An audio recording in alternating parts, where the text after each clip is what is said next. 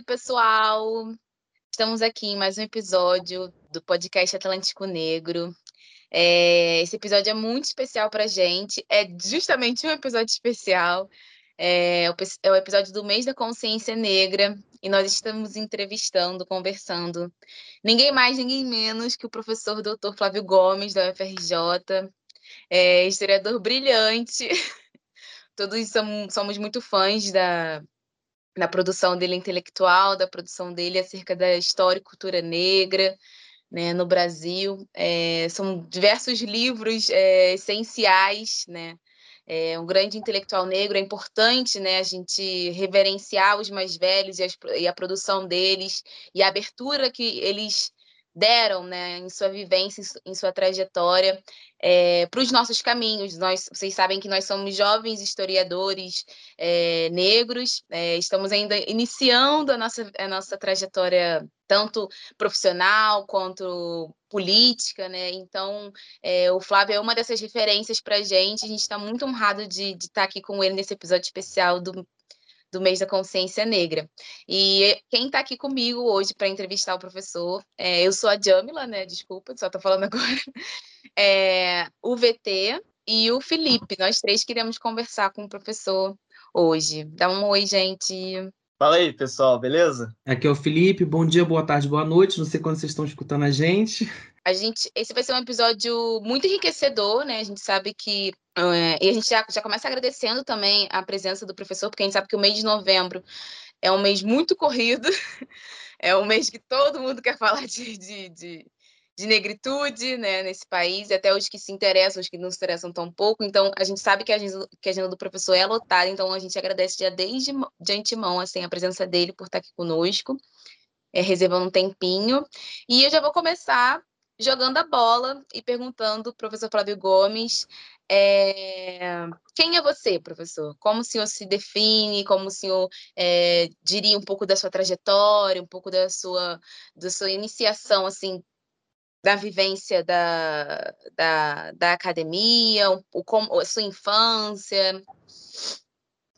Bom, é, queria agradecer a todos aí do podcast, é, Jamila, o Felipe o Vitor, pelo convite, parabenizar vocês por esse trabalho, iniciativa, que, por falta de tempo mesmo, eu não, confesso que eu não tenho acompanhado os episódios, assistido, mas é geral, quer dizer, muita coisa que né, a gente recebe por rede social, enfim, e até tem interesse de ver, deixa para um outro momento e acaba esse momento, outro momento chegando.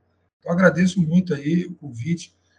Olha, é, é muito simples, eu sou um professor, né? Sou um funcionário público já há bastante tempo, né? E, e eu tive uma infância comum, normal, né, de jovem negro. Meus pais, meu pai era funcionário público, porteiro do Ministério da Aeronáutica, e minha mãe era uma empregada doméstica, costureira. E somos três filhos. É, tem uma irmã que também, também virou professora universitária, chama-se Lúcia Cunha. Mas eu e tem uma outra irmã mais velha. Né? chamada Cacilda. E, e, eu demorei um pouco a entrar na universidade, né? já entrei um pouco, né? já entrei com, já tinha 22 anos quando entrei. Isso é, é, os alunos hoje que eu recebo, a gente recebe aluno com 17 anos, né? até 17 anos tem entrado alunos, né? a faixa de 18, 19, e eu entrei já mais maduro, já tinha passado pelo quartel, né? dificuldade para pessoais minhas de ingressar na universidade pública. Comecei estudando na SUAN em bom sucesso. Depois eu consegui ir para Santa Úrsula e finalmente fui para a UFRJ. É, eu me interessei por história, mas também me interessava por educação física. Eu fiquei um tempo no quartel. É, não lembro exatamente quando eu fui picado pela mosca azul da história, do ser intelectual. Eu não sei muito explicar, porque isso virou uma espécie de. se mistura com a minha vida nos últimos, é, digamos assim, nos últimos 35, 40 anos, né, que eu tô, tô com 57, então eu comecei a me mobilizar. Então foi, foi tudo meio assim, né? Não uma coisa tão projetada assim, então eu Eu fiz tudo que um jovem faz, trabalhar, até comecei a trabalhar bem cedo, já com carteira assinada. A gente só podia começar. Existe uma legislação que a pessoa só pode assinar a carteira depois dos 14 anos. Eu assinei exatamente é, com 14 anos, trabalhava de entregador de jornal. Antes, antes eu já tinha feito outras atividades, trabalho, lavava carro, enfim, ali perto do aeroporto de Santos Dumont. Normal. E, e aí entrei para a universidade, né? comecei a me, me, mobilizar muito pela universidade, depois que eu fiquei, tentei vestibular quatro vezes, né? Estava no quartel. E aí entrei, consegui, pela transferência, passar na FRJ. E aí foi interessante, porque o contexto que eu cheguei na FRJ era, ao mesmo tempo, um contexto que eu, particularmente, já estava maduro, né?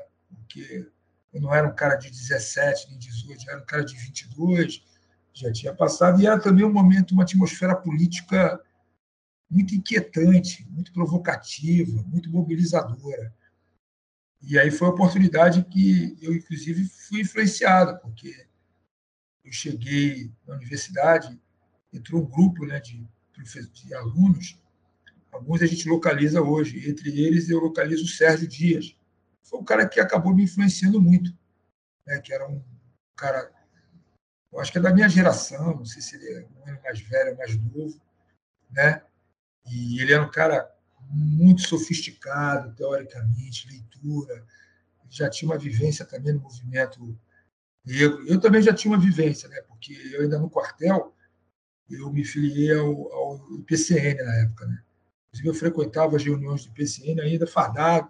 Alguns antigos lá me lembro de chegar fardado, que naquela época você não podia servir quartel ainda na última, nos últimos anos da, da ditadura, né? Peguei ainda período ali da redemocratização. Então, eu servi o quartel de 83 e 84, que né, ainda era governo da ditadura, ainda era Figueiredo. Né? Então, isso aí mais ou menos me marcou mas né, e, aí tem as coisas de eu tinha uma prima que faleceu que, que ela influenciou muito a mim ela, ela muitas pessoas conhecem porque ela antes de falecer estava ajudando muito lá no jongo da Serrinha lá com a tia Maria chama-se Adriana da Penha muito conhecida e ela é uma prima mais velha minha prima mesmo e ela ela acabou me influenciando também porque ela mobilizava. A minha irmã mais velha, a minha irmã do meio, que é acadêmica também, ela já me dava, dava livros do Clóvis Moura. Então, eu lembro que eu ainda, no tempo de quartel ainda, eu fui assistir palestra do Clóvis Moura. E aquilo foi me mobilizando, aquilo foi... E aí, do lado familiar também, a minha família é... Minha mãe é alagoana, minha mãe é viva, e meu pai é de Campos de Goitacazes. O pai já faleceu, né? O pai é de, o pai é de 22, né? Então, se ele tivesse vivo, estava com 99. O apelido dele é Centenário, uhum. porque ele nasceu exatamente em 7 de setembro de 1922. E de pai, de, de meu pai, minha família é toda de Campos de Goitacazes, uma região rural, Campos. A gente ia sempre jovem lá. Comecei jovem, né? aquela coisa de ir atrás de prima, né?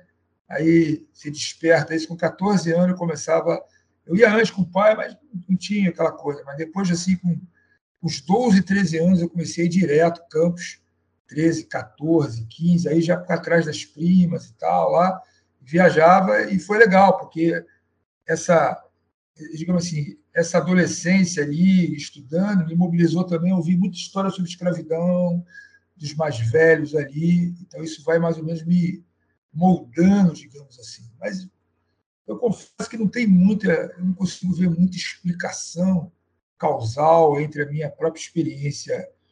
Eu nunca fui um bom aluno, nunca fui. Né? Agora mesmo tem, é, tem um, um, dado que é interessante, que tem testemunhas, digamos assim, que para parecer lenda urbana. Eu estudava num colégio público, né, chamado Escola Deodoro, ali na Glória. E, e houve um movimento ali de de ir atrás de documento para festejar os 100 anos do colégio. Isso faz o quê? Faz uns 7, 8 anos atrás. E a minha irmã, mais velha, estava ela estava organizando esse movimento e pediu se eu podia ir lá, com mais outro colega que também é historiador, faz doutorado agora na na UFRJ, para ajudar a localizar os documentos lá das fichas dos alunos. E nós fomos lá, faz uns 7, 8, 10 anos atrás. E fomos localizar as fichas dos alunos, até meio receosos, que as fichas podiam ter algumas anotações, digamos assim, politicamente incorretas com relação aos alunos. Né? E, para nossa surpresa, quase todas as fichas estavam em branco, só tinha o nome do aluno, a fotografia, o endereço. E, sei lá, dos 10 a 15% de fichas anotadas, a única que estava, uma que estava anotada era a minha ficha de aluno, de aluno de primeiro grau do colégio. E parece até que eu estou inventando essa situação, mas lá estava exatamente dizendo que o aluno tinha dificuldade de interpretar e compreender a língua portuguesa. Estava escrito na minha ficha de colégio de primeiro grau. Então, os, os profetas erraram, no caso, né? porque eu acho que eu tenho um pouquinho de. Eu sei um pouquinho de interpretação, interpretar o que eu leio e escrever sobre o que eu interpreto. Mas estava na ficha lá. Eu acabei não fotografando, fotografando e perdendo, eu tenho falado com o Jorge, que, é estava lá comigo, a minha testemunha ocular, eu tenho que voltar lá no arquivo para fotografar essa ficha, não vão dizer que eu inventei isso. Sabe aquela coisa do inventar, de inventar, que é uma ficha lá dizendo que o aluno tem muitas dificuldades de ler e interpretar um texto em língua portuguesa. Então, essa é um pouco da minha história. É, muito obrigado. É, escutar você é um privilégio, Flávio. É, você falando sobre isso, essa coisa das fichas dos alunos, antes da gente entrar, a gente é, também entrevistou a professora Lucilene Reginaldo, né? Aí ela estava falando um pouco das pesquisas dela, e é isso, como esses documentos burocráticos matam a experiência da pessoa, assim, de uma maneira que ela estava estudando o Antônio Couto Godinho, né? E aí aparecia lá, ele estava querendo se doutorar na cidade de Coimbra e tal, século XVIII, né? Aquela coisa. Aí tá lá, nota de todos os alunos, e para ele preto, homem preto não tem informação. Assim, na, na, na, fonte lá da universidade. Aí, tipo, ela até publicou um artigo sobre isso e é muito interessante ver isso, né? Tipo, como, caraca, tipo, um documento da burocracia acaba colocando né, uma interdição ali, ou então falando alguma, alguma interpretação sobre o aluno, e aquilo marca uma trajetória toda, porque é o que está registrado, né? Tipo, e como é complicado isso. Não, e no meu caso, é bom que se diga, é bom que se reforce o seguinte: eu não estou eu não estou nem sugerindo nenhum tipo de acusação ao colégio, aos professores. Pelo contrário, eu e minha família sempre fomos muito é, bem vistos no colégio público. A minha irmã, que essa que é acadêmica, ela, ela ainda pegou uma época que você podia pular de ano na, na escola pública. Você pulava de ano. Quando você era um aluno brilhante, você pulava de ano. É, então, a minha irmã, a gente brinca que ela pulou de ano. Então, quando a gente está na almoço familiar, a gente fala assim, Pô, você pulou de ano. Né? Ela pulou, você passa para o segundo ano, o colégio decide que ela não vai para o segundo, vai para o terceiro ano. E eu sempre fui bem, o colégio sempre gostava muito de mim, inclusive foi fundamental na minha vida, porque começou um. Eu acabei não falando isso. Eu trabalhava de Globinho e o Banco do Brasil foi nas escolas públicas com um projeto de jovens carentes para trabalhar no banco, como menor aprendiz. E eu fui o primeiro a ser escolhido porque o colégio já me via assim como uma espécie de, né, de, de, modelo, ou seja, o fato do colégio ter visto eu com uma dificuldade de interpretar a língua portuguesa, não posso nem dizer que era é, racismo do colégio, que o colégio sempre é um colégio público, sabe? Que a minha mãe era, era, era, era empregada doméstica e, e sempre era presente, meu pai também era funcionário, então eu, eu, visto, eu era até visto como um aluno, é, enfim, né, nunca fui perseguido no colégio, diretores, não. Pelo contrário, fui até, menos eu fui o primeiro a ser escolhido desse grupo que vai trabalhar no Banco do Brasil em 79. E eu fico lá até, até ir para o quartel. Isso foi importante, porque na época, esse, quem trabalhava no Banco do Brasil como menor estagiário, tinha até uma roupa, eu ganhava quase o mesmo salário que meu pai ganhava. Entendeu? Fui até beneficiado pelo colégio. Eu acho que foi uma avaliação mesmo das escolas é, eu, eu, lembro que eu tinha uma dificuldade tremenda de. Outro dia até encontrei, eu tinha uma dificuldade tremenda de conta de dividir, essa coisa de abstrair, né, coisa que é fundamental para nós historiadores, abstrair. Eu tinha dificuldade de abstrair. Essa coisa de faz uma conta de dividir, sobra um décimo, sobra, sobra, sobra da onde? Aí desce, desce da onde? Está no céu? Eu tinha dificuldade de conta de. Até hoje eu lembro fazer uma conta lá, bota qualquer número assim, dividido por qualquer número. Qualquer um faz isso. Mas eu tinha dificuldade, eu achava que nunca ia conseguir dividir. Que eu não conseguia abstrair. É, sabe essa coisa de desce, desce um, não sei o quê. É, enfim.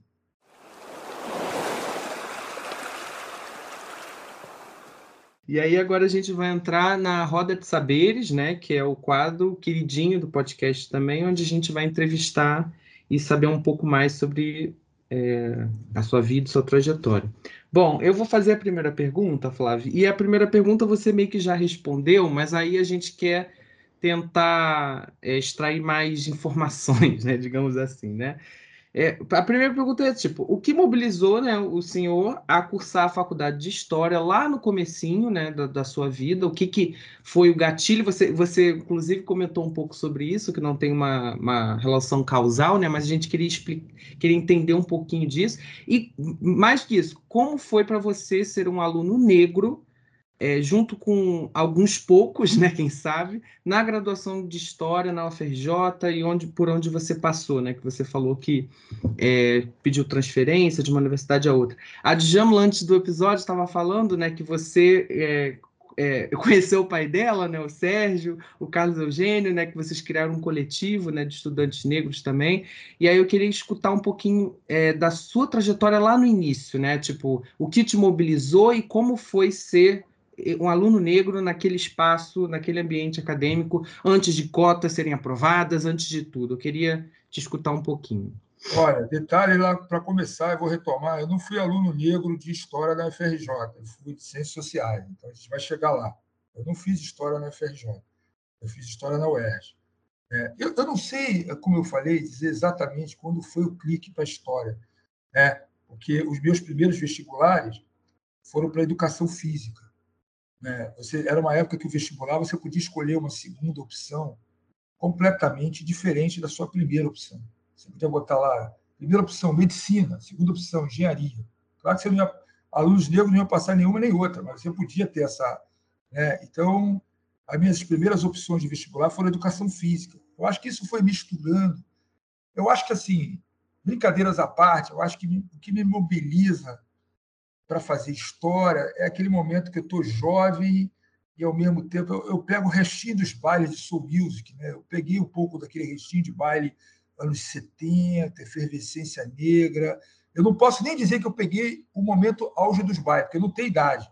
Está cheio de gente dando uma de Forrest Gump, dizendo que está em todos os lugares. Né? Então, em 74, que era o auge dos bailes, eu tinha 10 anos.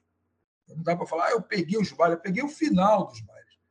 Peguei 7,6, 7,7, eu peguei o restinho. Então tinha um pouco isso, tem essa prima minha e tal.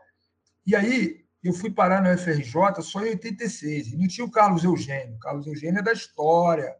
O Carlos Eugênio é um amigo e tal, mas ele não é negro. Tá? Mas ali, em 86, quando eu entrei ali para o IFIX, eu já tinha passado por 84 na Suan, seis meses, e tinha passado por um ano na Santa Úrsula.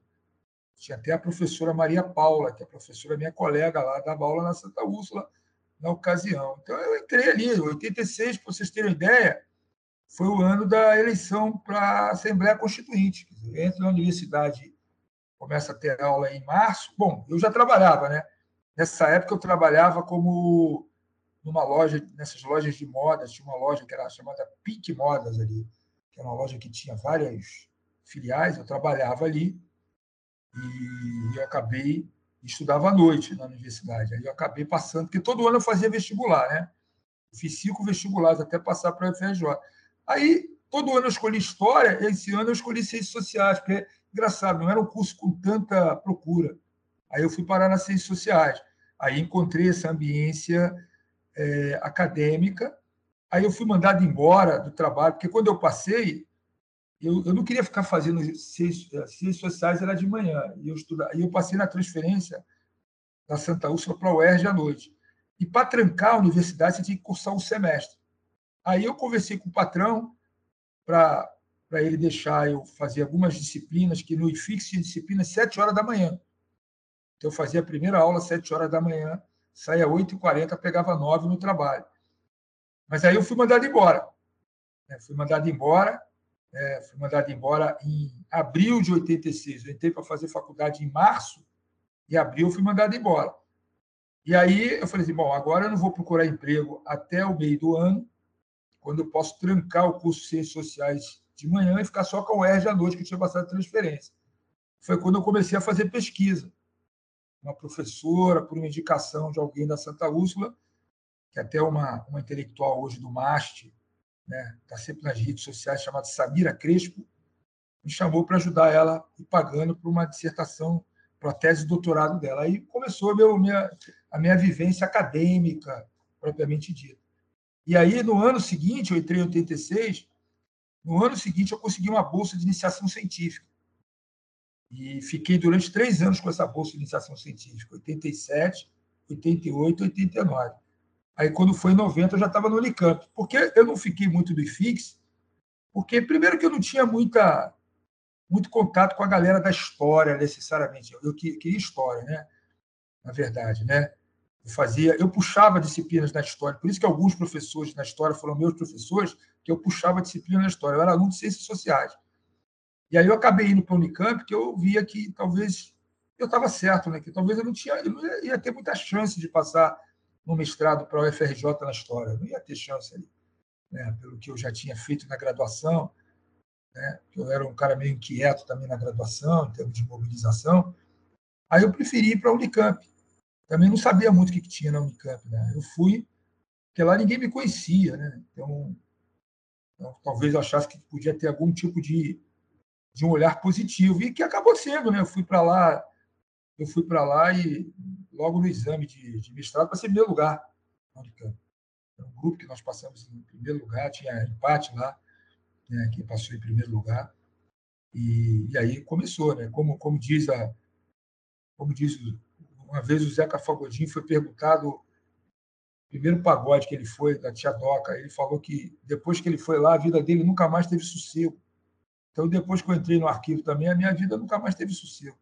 Flávio, eu queria puxar uma coisa que você falou sobre os bailes da Soul Music. Eu achei é, essa parte muito interessante. E eu já tinha ouvido você falar um pouco sobre o quanto que você foi influenciado pela Soul Music, o quanto que a Soul Music foi meio que uma, uma trilha sonora também dos seus estudos. E, e eu acho isso interessante, não só pela música, mas também como que a música pode ser também um ato político, né? E, e, e essa soul music, ela está trazendo uma série de mensagens de do, do Black is Beautiful, poder é, do povo negro, e, e como que isso é, te influenciou, se não influenciou, como é que é, essa mensagem da música é, influenciou na sua vida e nas suas pesquisas? Olha, é complicado falar de mensagem, porque é uma geração que as músicas eram só músicas internacionais. Não tinha músicas brasileiras, funk, né, o hip hop, eram só músicas internacionais. Então eu não entendi absolutamente nada. Né? Ah, o Sex Machine, do James Brown, o, o, título é óbvio, né? Máquina do Sexo, Sex Machine. Mas eu, eu ouvia Marvin Gaye, Steve Wonder, Barry White, James Brown, né, Diana Ross, era isso. Eu, né, Jackson Five, a gente, eu acho que o que me mobiliza, né, eu acho que tem a ver com a minha geração, é a identidade. Você chegar num baile de soul music e ver uma galera, e eu não ia no baile da, da Zona Norte, eu ia, vou mentir aqui, os bailes que eu ia era o baile ali no Botafogo, na sede do Botafogo. Era aqueles bailes ali.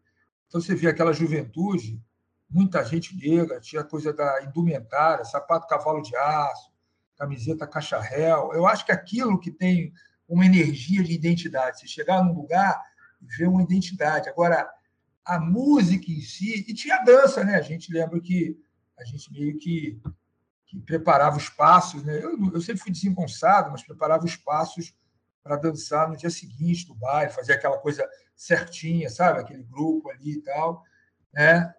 E embora também ali já ali também já começava um processo ali que que foi de alguma maneira foi para outro lado, que já começava também um processo de violência, os bailes já tinha um pouquinhozinho de, de tensãozinha na saída do baile ali. Eu, eu lembro de chegar algumas vezes no baile, o cara falou: oh, a gente está em minoria, melhor a gente ir embora, entendeu? Então, porque é, os bailes ali. Mas eu acho que não tinha essa coisa da letra, da letra. Da letra eu não tinha, sabe? Eu não, entendia nada que o cara estava. Entendeu? Ah, o cara ouvia, ouvia logo Hey Charlie, George of My Mind. O cara, ai, é, era mais mesmo a coisa da identidade mesmo, da coisa de se ver negro ali, Black's Beautiful, sabe? Aquela coisa ali e tal. Acho que era, passa mais por aí. Eu acho que era mais um, é, assim, são mais aqueles momentos de, de um certo acalanto, né? No sentido de você estar em um espaço com várias pessoas pretas e pessoas pretas exaltando a sua beleza, né? A sua arte isso traz um, um, conforto e uma, uma força para a gente ao mesmo tempo, né? É, a gente sabe que a gente que é preto é racismo 24 horas por dia. Então, quando a gente está nesses espaços assim, é, é traz um, um, acalanto, traz uma força no sentido de nós não estamos sozinhos, né? De você se reconhece no outro. É, define, isso... define, define, é, define, porque você de um lado vê isso. Aí eu chego na universidade, aí vejo um cara como Sérgio Dias, que tinha um vocabulário excelente, fazia intervenções na aula com uma qualidade. Eu lembro que uma vez, até hoje eu lembro disso, uma vez, aquele. Ele não era professor da universidade, o Carlos Rodrigues Brandão. Foi dar uma palestra lá para a gente. Estava cheio, cara. Né? Um professor da Unicamp aposentado, Carlos Rodrigues Brandão. E aí, ele fez uma palestra, cheio de professor. Aí o Sérgio Dias chegou lá e fez uma pergunta para o cara, teórica, de um texto. Aí o cara falou assim: Olha, fantástica a tua pergunta. Eu nunca tinha pensado nisso. Aquilo ficou, os professores ficaram sem graça. Uhum. E, e, aí você começa a ver da possibilidade, ou seja, que você, fora negro, vindo de periferia, com dificuldades talvez estruturais de formação, você conseguiria essa coisa de ler o texto de forma crítica, não só com informação, ali já deu um pouco de tom ali Cara, é possível, é possível ali. É, então, isso vai. São pequenas influências ali. Embora eu não tivesse uma influência, por exemplo, religiosa, que o Sérgio, o Sérgio tinha já uma influência religiosa, por formação, eu não tinha nenhuma. Minha, minha experiência de formação é católica, por exemplo. Então, essa, a identidade passava. Agora, também quando eu chego na universidade, eu já, eu já tinha corrido uma estrada também, né? Porque estou falando do baile aí com 15 anos, na universidade estou com 22, já tinha passado quartel, trabalho, né? Então, a fila, minha fila já estava andando há bastante tempo aí também, né? Então, eu já, eu já quando, quando, eu cheguei na universidade também, eu já, eu, já, eu já sabia um pouco o que eu queria, ou pelo menos o que eu não queria. Por exemplo, o que eu não queria quando cheguei na universidade? Eu não queria perder tempo mais. Para quem demora cinco anos tentando fazer vestibular, eu não queria perder tempo. Talvez isso explique, não a minha corrida, mas a, o meu pragmatismo, né? porque eu fiz a graduação em quatro, o mestrado em dois e o doutorado em três dizer, quatro de graduação, dois de mestrado faz seis, três de doutorado faz sete. Para quem ficou cinco anos tentando passar no vestibular, em sete eu já era doutor.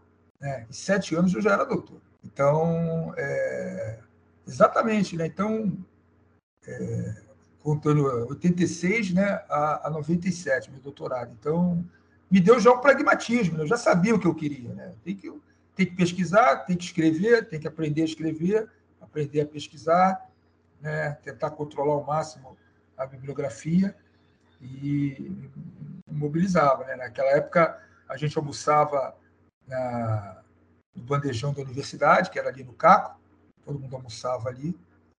Então, eu vivia a vida praticamente, né? depois que eu fiquei com a bolsa, eu vivia a vida da universidade. Chegava para ter aula no IFIX durante a manhã, saía dali, almoçava no Caco, lá no Direito, saía do direito no CACO, ia para o Arquivo Nacional, saía do Arquivo Nacional, ia para o ERJ. Então, foram quatro anos assim. A vida toda acadêmica, aula manhã e noite. O ERJ, que eu, eu fiz transferência para o ERJ. E, é, de tarde, Arquivo Nacional, Biblioteca Nacional. Né? Então, isso vai moldando de alguma maneira, né? Primeiramente, muito, eu fiquei muito emocionada com as coisas que o senhor falou do Sérgio Dias, para quem não sabe, é meu pai. muito obrigada pelo carinho. É... é... esse é o momento, né? Porque não vou ficar toda hora falando disso, talvez não tenha falado, mas na medida em que é você que convida e tem essa coincidência, né? Claro que teve outras pessoas também, eu lembro do Mauro, que era um ativista, tinha um cara também, enfim, tinha uns, alguns nomes eu esqueci, né? Mas o Sérgio, a gente estabeleceu uma, uma amizade lá, porque ele também era um cara muito respeitado. Mas, assim, aproveitando esse gancho, né, é, a gente queria saber, assim, de que forma os debates raciais da década de 80, né, dos anos 1980, é, impactaram a, a, sua produção intelectual, assim, a sua pesquisa histórica nos arquivos, né? Como esses... A gente sabe que a década de, de 80, período de redemocratização, estava bem forte, né? É, o, a, as pautas e as discussões do movimento negro. Então, como tudo isso influenciou na, na pesquisa do senhor? É. Bom, na graduação, já em 86, teve a pauta da rede. Bom, a minha experiência no movimento social, como eu falei, foi no, no IPCN, em algumas reuniões.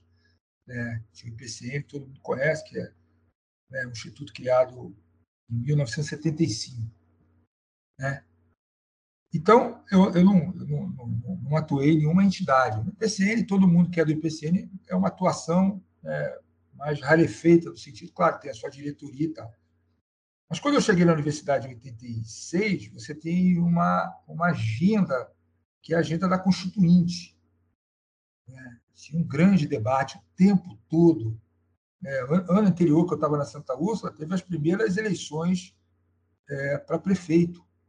Eu lembro até de uma eleição, a eleição de 85, se vocês não sabem, quem teve uma boa votação foi o Macaco Tião, porque não tinha cédula não tinha urna eletrônica, e como protesto, a população votou no macaco Tião, que é um chimpanzé conhecido do zoológico. Então você tinha toda uma, uma, uma atmosfera assim, de luta.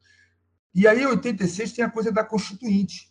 E mais, tinha uma espécie de é, luz no final do túnel, não luz, mas um, uma chama de debate, que era o 88, que era o centenário da abolição. Então, na verdade, é, a própria Constituinte ela, ela é promulgada em, em 88, em outubro de 88. E o centenário da abolição é maio de 88. Então, é, isso me atravessa. Eu fui parar no Unicamp porque eu fui no seminário em São Paulo. Eu fui em seminário em São Paulo, né? E fui lá ver, porque teve muito seminário. Teve um seminário em São Paulo, sobre o 13 de, o, centenário da abolição, dois em São Paulo, um na USP, um na Unicamp e outro no Rio. Eu não fui na do Unicamp. O Carlos Eugênio foi. Eu fui daqui, da USP, e fui da, da, da, da, aqui no Rio. Então, isso, de alguma maneira, ali, agora tinha, do ponto de vista dos intelectuais negros, naquele momento ali, na minha graduação, quem estava é, quem não estava, naquele momento, naqueles anos, tão evidente, por problemas de saúde, era Beatriz Nascimento. Beatriz Nascimento não estava. Parece que entre 86 e 88, algum, ela teve alguns problemas de saúde. Mas ela, ela, já era um nome, ela já era um nome. Então, eu não tive muito, eu fui ter contato com ela, inclusive, em 90, quando eu já estava no mestrado. Eu assisti alguns cursos dela, mas era ela, ela, ela tem uma força no sentido da presença, claro, os textos dela é importante, muito forte ali, 87, 86, antes 85, 83 ela já está atuando, 81, né? Não tinha tantas referências de intelectuais negros, você tinha os livros. Né? Clóvis Moura, por exemplo, era um livro, né, para mim, muito, muito importante. Né? Então, eu lia muito Clóvis Moura, né? E aí começa também a sair uma historiografia da escravidão muito importante. Você tem o livro do João Reis, que sai em 86. Você tem o livro da Célia Marinho, que sai em 86. Você tem o livro da Silvia Lara, que sai em 86. Você tem o livro da Maria Helena Machado, que sai em 87. Então, esses livros, de alguma maneira, me marcam também muito. Então, era uma atmosfera, os debates, né? As eleições sempre, as eleições do Rio de 86 foram com muita mobilização. Né? Foram, eu, na verdade, eu entrei e saí na universidade sob uma atmosfera política muito forte. Quando eu entrei em 86, no final do ano teve eleição para a Assembleia Constituinte. E quando eu saio, em 89, é o ano da eleição presidencial, a primeira eleição presidencial direta. Então, eu estou terminando minha graduação em 89, vocês sabem que em 89 a campanha eleitoral ganha as ruas, então tinha, né? como, é, talvez o grande lance fosse articular essa mobilização acadêmica minha específica, de pensar em pós-graduação, para uma atmosfera que te mobilizava também, porque toda hora tinha comício, tinha passeata, tinha não sei o quê, então tinha muita coisa ao mesmo tempo, que eu acho que dá para fazer muita coisa. Né? Dá para fazer muita coisa, dá para estar mais né, nas ruas, digamos assim, normal, era um aluno normal, participava de tudo, tudo eu participava. Flávio, é, eu queria puxar aqui é, uma, um gancho com a pergunta da Djamila e te escutar também, né?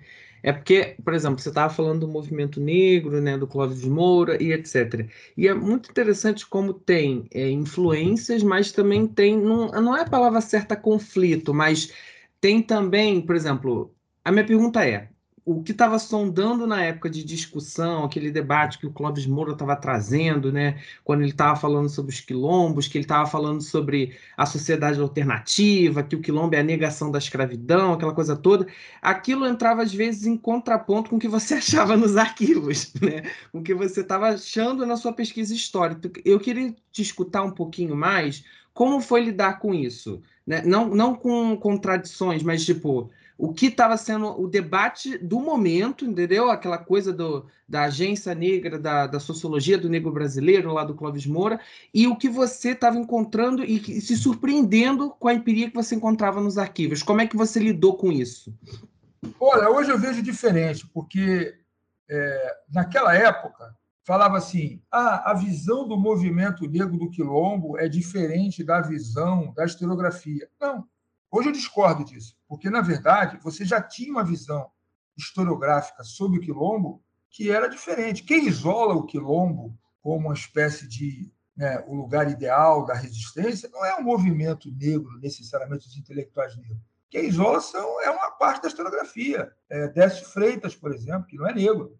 Esses caras que estão isolando o quilombo, digamos assim. Quem quem, quem recupera uma dimensão culturalista sobre quilombo é Arthur Ramos.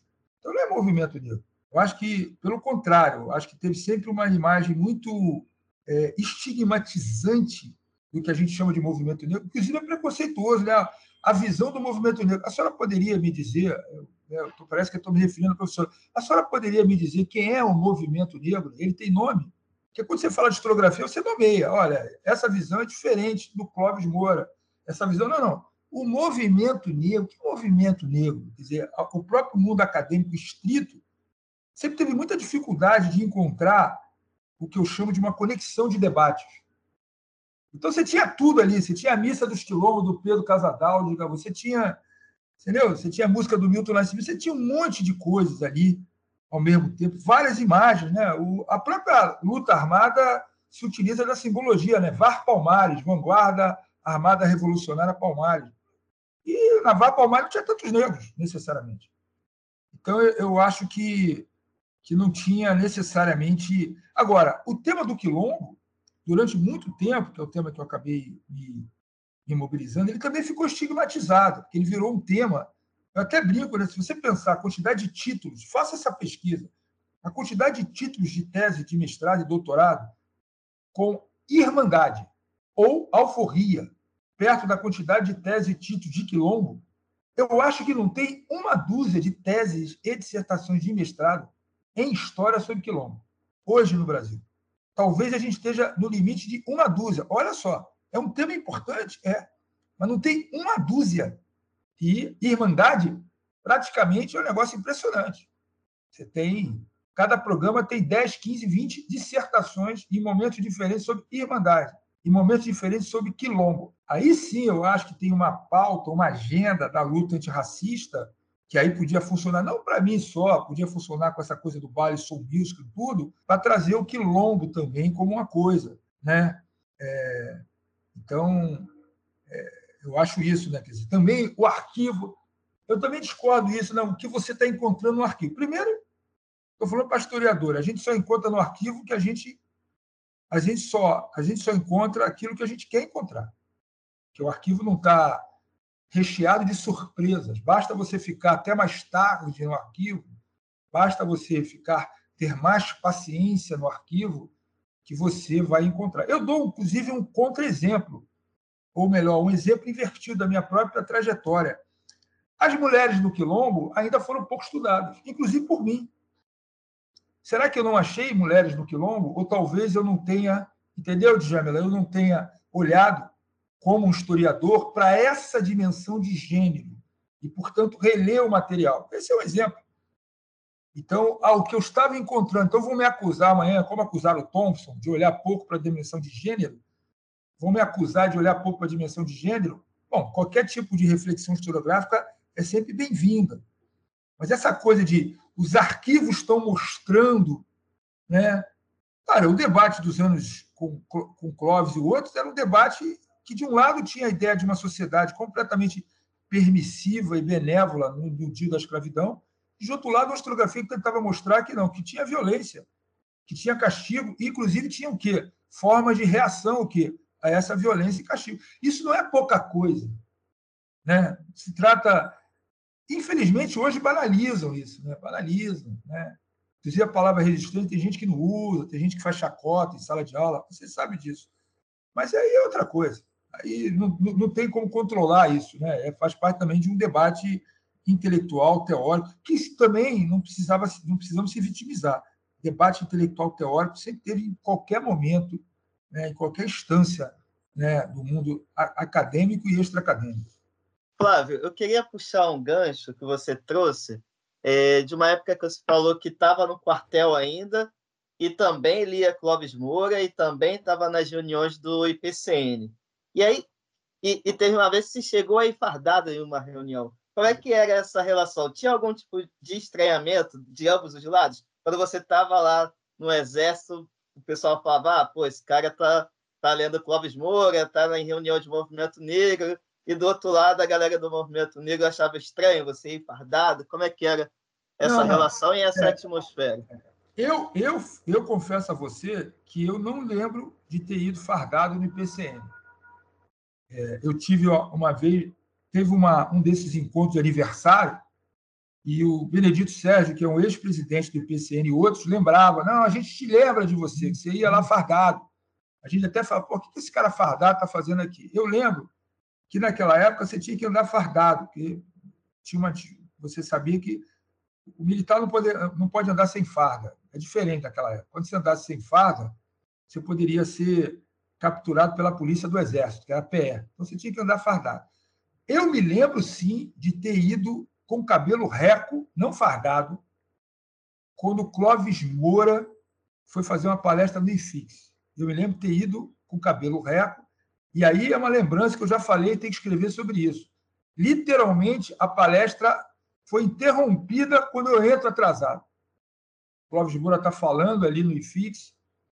Na mesa está o Wilson Prudente, que é um militante negro importante, falecido. E eu cheguei a conversar com o Prudente sobre isso, ele riu. Ele era você. Quando eu entro com o cabelo reco, é como se tivesse todo mundo falando, dando uma aula, o cara entra, a aula para. O que esse maluco está fazendo aqui? Bom, hoje se fala de gente infiltrada. Né? Não era o meu caso, obviamente. Né? E, e, e eu também não estaria infiltrado com cabelo reto, seria um infiltrado português, né? com cabelo reto. Né? Tinha que estar com cabelo igual do Felipe, né? com uma trança, com alguma coisa assim, ou com cabelo igual o seu aí, Vitor.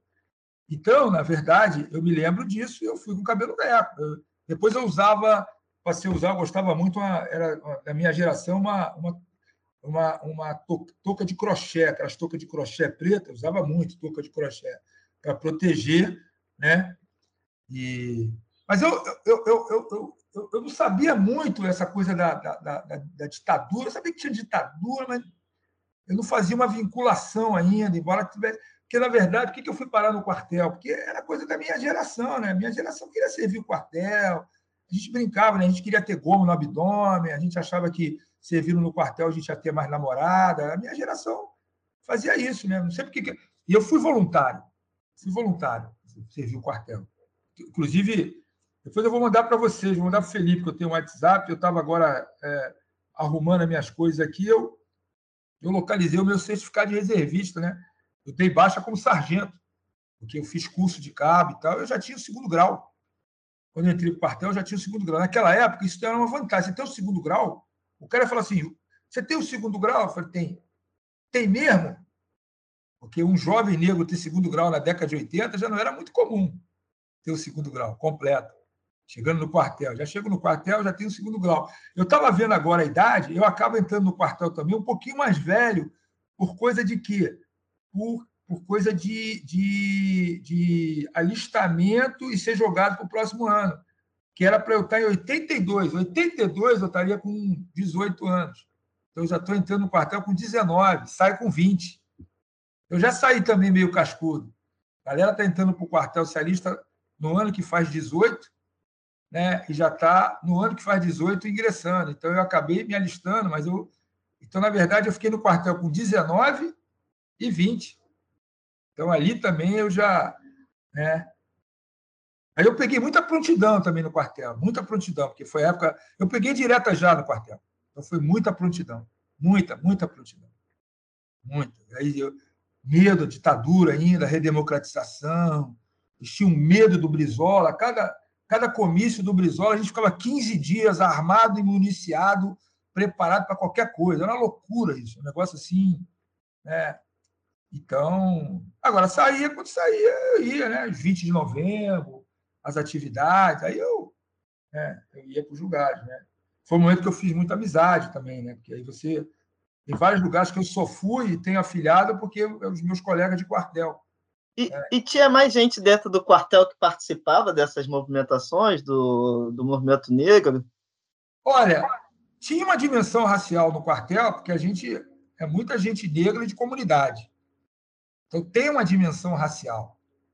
Mas, assim, ninguém falava de movimento negro, assim, sabe? O pessoal falava de baile, por isso que eu falei, fiz muita amizade. Então tem muito lugar que eu fui, que eu tenho um afilhado, digamos assim, que eu nunca mais vi o afilhado, porque era como se eu servisse quartel contigo, se eu tivesse um filho, me desse para ser padrinho. Então, isso foi o quê? Em 83. Agora eu vou subir o morro da Casa Branca, lá na Tijuca, para procurar um ex-afilhado meu? Não sei, mas era afilhado. Então, eu tenho afilhado aí espalhado, porque era parceiro. Então, eu, eu, eu via muito isso, né? De gente que eu conheci, né? Só que é gente que só tinha, só tinha o primeiro grau, só tinha o segundo grau. Teve uma certa vez que eu encontrei com. Faz um tempo já, eu encontrei com. Eu encontrei com um cara que serviu comigo. Eu estava até com a minha família. Aí eu falei, pô, rapaz, como é que você está? E tal, pô, tô legal e tal. E você, cara? Ele perguntou para mim: você faz o quê? Cara, eu só falei assim para ele: eu sou professor. Eu não falei que eu era professor da FRJ, doutor, publicano. Eu falei assim para ele, pô, eu sou professor. Sabe o que ele falou para mim? Estava com a minha mulher e meus filhos, pô, fala sério. Tipo assim, pô, vai me enganar? Você é professor? Aonde é que você virou professor? Eu até mudei de assunto, porque eu não ia tentar convencer o cara que eu tinha virado professor. O cara, ele falou, pô, eu tô. Eu contei com ele lá na central. Ele falou, pô, tô com a banca aqui de camelô aqui atrás, ali no, nesse, ali no terminal e tal. Aí ele falou, pô, você está fazendo o quê, cara? Está trabalhando com isso? Já faz um tempo já. Você está trabalhando com o quê? Eu falei, rapaz, eu sou professor. Ele falou, professor, fala sério.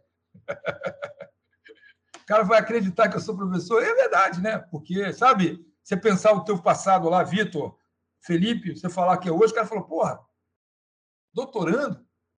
Talvez o cara não acredite, né? Aquele cara é aquele cara mesmo. Entendeu? Então.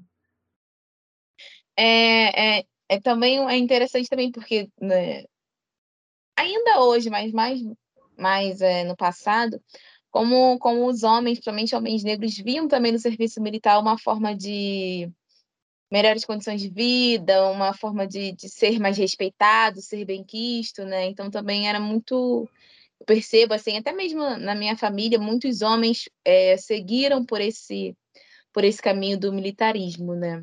É, era é. ritual de passagem. A gente ia porque todo mundo ia, a gente, brincadeiras à parte, era isso mesmo. A gente achava que ia ficar mais bonito, ia ficar mais forte, ia brigar mais na rua, ia ter gomo no abdômen, ia ter, é, todo mundo. E, e quem ia chamava o outro, né? Então, e, é, inclusive, todo mundo queria, eu, no caso eu não fui, mas todo mundo queria para paraquedista, queria para as tropas mais importantes, enfim. É, agora voltando um pouquinho mais para o presente, para a vivência do senhor em sala de aula como professor, é como o senhor lida com a questão geracional, assim, e as demandas raciais nos dias de hoje, a sua relação com, a, com os alunos negros, de ver uma universidade mais plural, de, né, de, de certa forma, com mais alunos negros, com alunos negros se interessando por pesquisas pesquisas que até então não eram é, nem sequer propostas. Como, como o senhor enxerga e como o senhor se relaciona com todo esse movimento?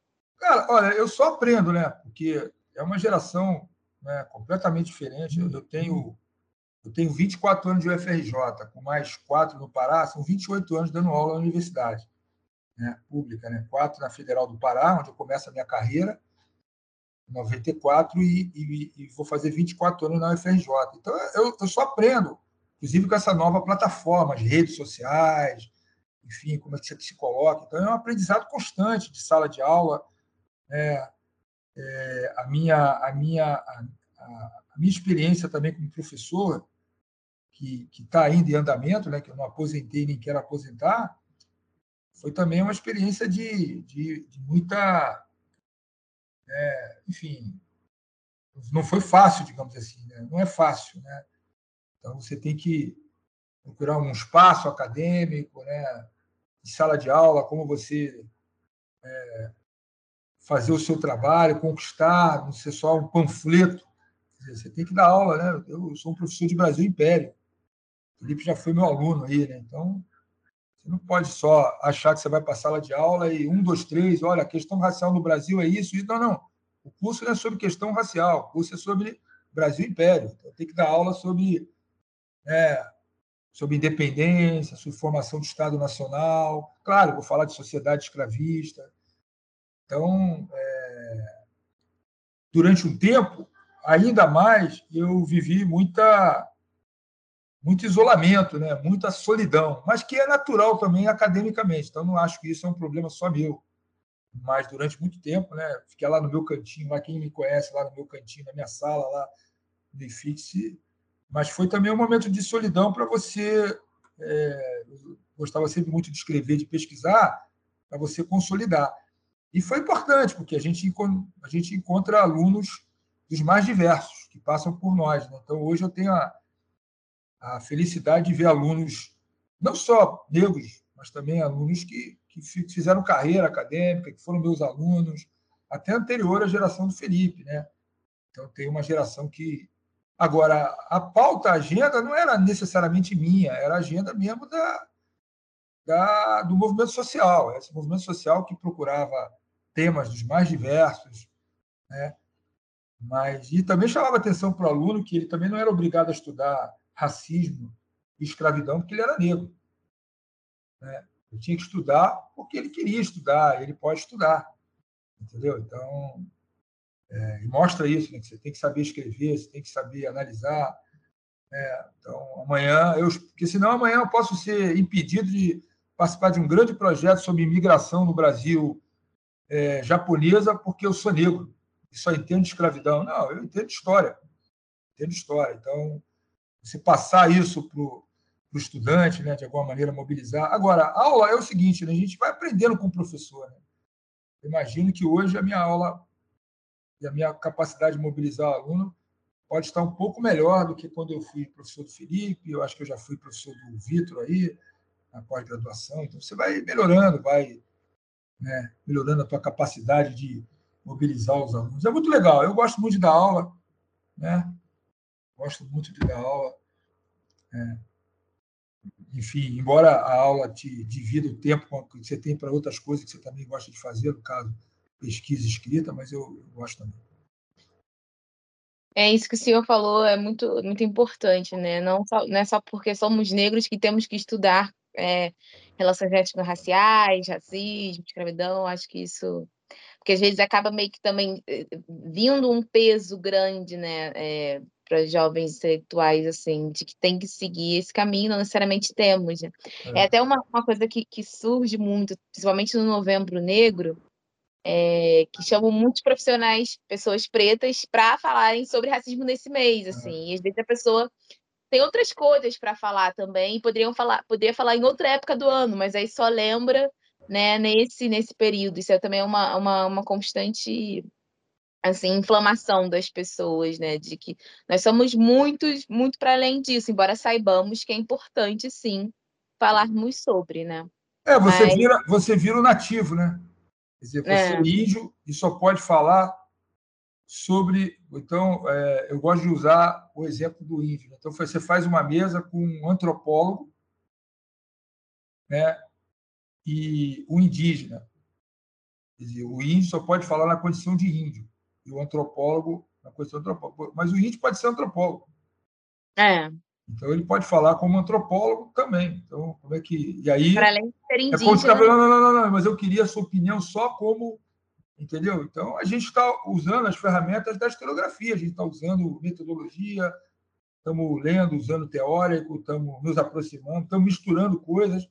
O que o historiador faz? O historiador testa coisas. Então, mas é difícil, porque, na verdade, embora a gente tenha essa visão, e esse é um podcast mobilizado os jovens acadêmicos negros, o estigma é muito grande. O estigma é muito grande. Entendeu? Então, você é visto sempre como o nativo o tempo todo. Uhum. É, então, às vezes, as pessoas vêm te procurar por um professor que o cara fala assim: professor, eu estava afim de estudar Irmandades Negras. O cara fala, fala com Fulano. Talvez se o cara mudasse o tempo, professor, eu queria estudar sobre as relações que a Igreja Católica tinha no Brasil, com a experiência de colonização e tal. Mas aí o cara já associa o que o tema e a palavra negro com o aluno negro, também tem isso. Aluno negro tem que procurar o professor negro, né? E, e ao contrário. Então eu, eu, eu, vejo isso que o cara, antes mesmo de terminar a, a tema, ele já é associado, né? Então o cara vê você e fala: ah, por que você não vai estudar mulher negra? Não. Por quê? Porque você é mulher negra? Né? Então, tem um texto do Legoff, né, a Ego História, em que ele discute um pouco essa relação. Mas é difícil ainda, porque você tem. Não é questão de fugir do tema, é, na verdade, os estigmas, né? porque ninguém faz esse tipo de pergunta. Por que, que o cara estuda a elite imperial? Que ele é da elite pós-colonial, atual, aí ele estuda a elite imperial no passado, né? para representar o que? Os seus interesses e benefícios. Né? Então, enfim. Né? Então, é, é, é, a gente tem que ter, tem que ter isso em mente. Agora, é, é, um trabalho é um trabalho cotidiano, né? quer dizer, de, de mobilização do estudante, da, da percepção. Né?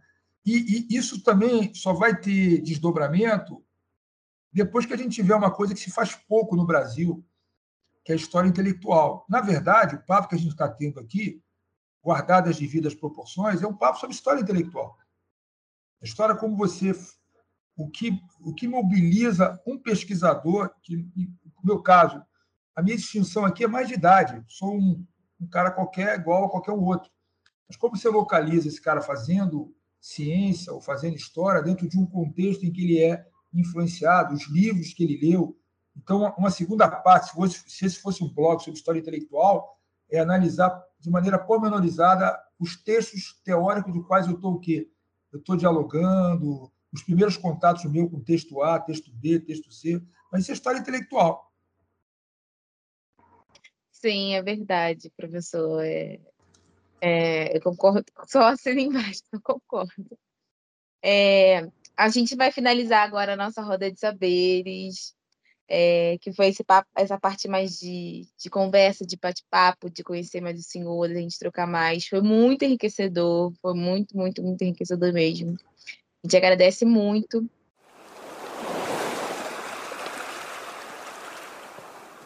E agora a gente vai para o nosso queridinho, dos nossos ouvintes, que é o Pega Visão. E a gente queria pedir para o senhor, eu vou soltar a vinheta, para o senhor poder indicar para a gente alguma coisa que o senhor esteja curtindo e acha que vale a pena o nosso público ter ciência também. Aí pode falar, professor, o que o senhor tem Não, assim, eu, eu acho que, assim, do ponto de vista mais voltado para a história, isso que a gente faz, né? eu acho que eu estou um pouco mobilizado um pouco com essas discussões natureza teórica, metodológicas, né? Sobre os limites do arquivo, por exemplo, né? o papel do historiador. Então, eu chamo a atenção um grupo de. Né? acho que agora parece que foi traduzido, né? a Sadiva Hartmann foi traduzido, né? então, que é uma, uma historiadora. Né? Então, eu chamo a atenção isso, né? de ficar atento, talvez, essa uma discussão, inclusive, sobre essa relação que nós temos com o silêncio produzido na história. Então, eu indicaria o livro que agora está traduzido, o livro do Michel Trouillot, chamado Silenciando o Passado. Um livro que foi traduzido agora, né, já tem uma tradução talvez uns 4, 5 anos atrás. Então, talvez essa seja a grande indicação, Silenciando o Passado, do Michel Trouillot, que, coincidentemente, aproveito que vai ficar registrado aqui, eu fiz o Trouillot já faleceu, mas eu fiz contato com o Trouillot exatamente em 2000, em 2000 mais ou menos. Quando eu estava, eu entrei em, em 98 e ia sair, você só pode sair com pós-doc depois de dois, três anos. Eu ia sair com pós-doc. Eu estava interessado em, em, em, fazer com o em Chicago. É, eu acho que foi em 99 que eu comecei a fazer contato com ele. Mas ele teve um AVC e ficou bastante tempo adoentado e, e depois faleceu. Então, ele faleceu há coisa de dois anos atrás, mas eu, eu tenho, eu, eu acho que eu tenho guardado, que eu guardo minhas coisinhas, minhas mensagens trocadas com Truyô, né? Eu acho que era 98, finalzinho de 98, quando eu já comecei a, né, a pensar em, em fazer um pós-doc depois que passasse o meu, meu período de probatório na UFRJ, que eu entrei em fevereiro de 98. Então, essa é a dica da Pega a Visão, o livro Silenciando o Passado, né, a ideia de evento e não evento do Trio.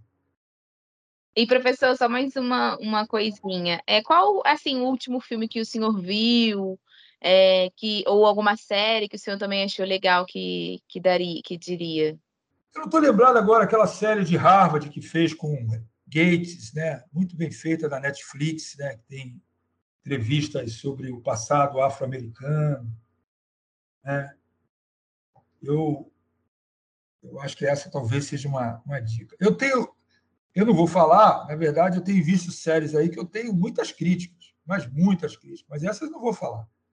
Isso aí é legal também, a série é, o pessoal não Algumas vê. lamentavelmente, lamentavelmente horrorosas, que só reforçam os estigmas, só reforçam essa coisa sobre a experiência diaspórica. Mas, enfim.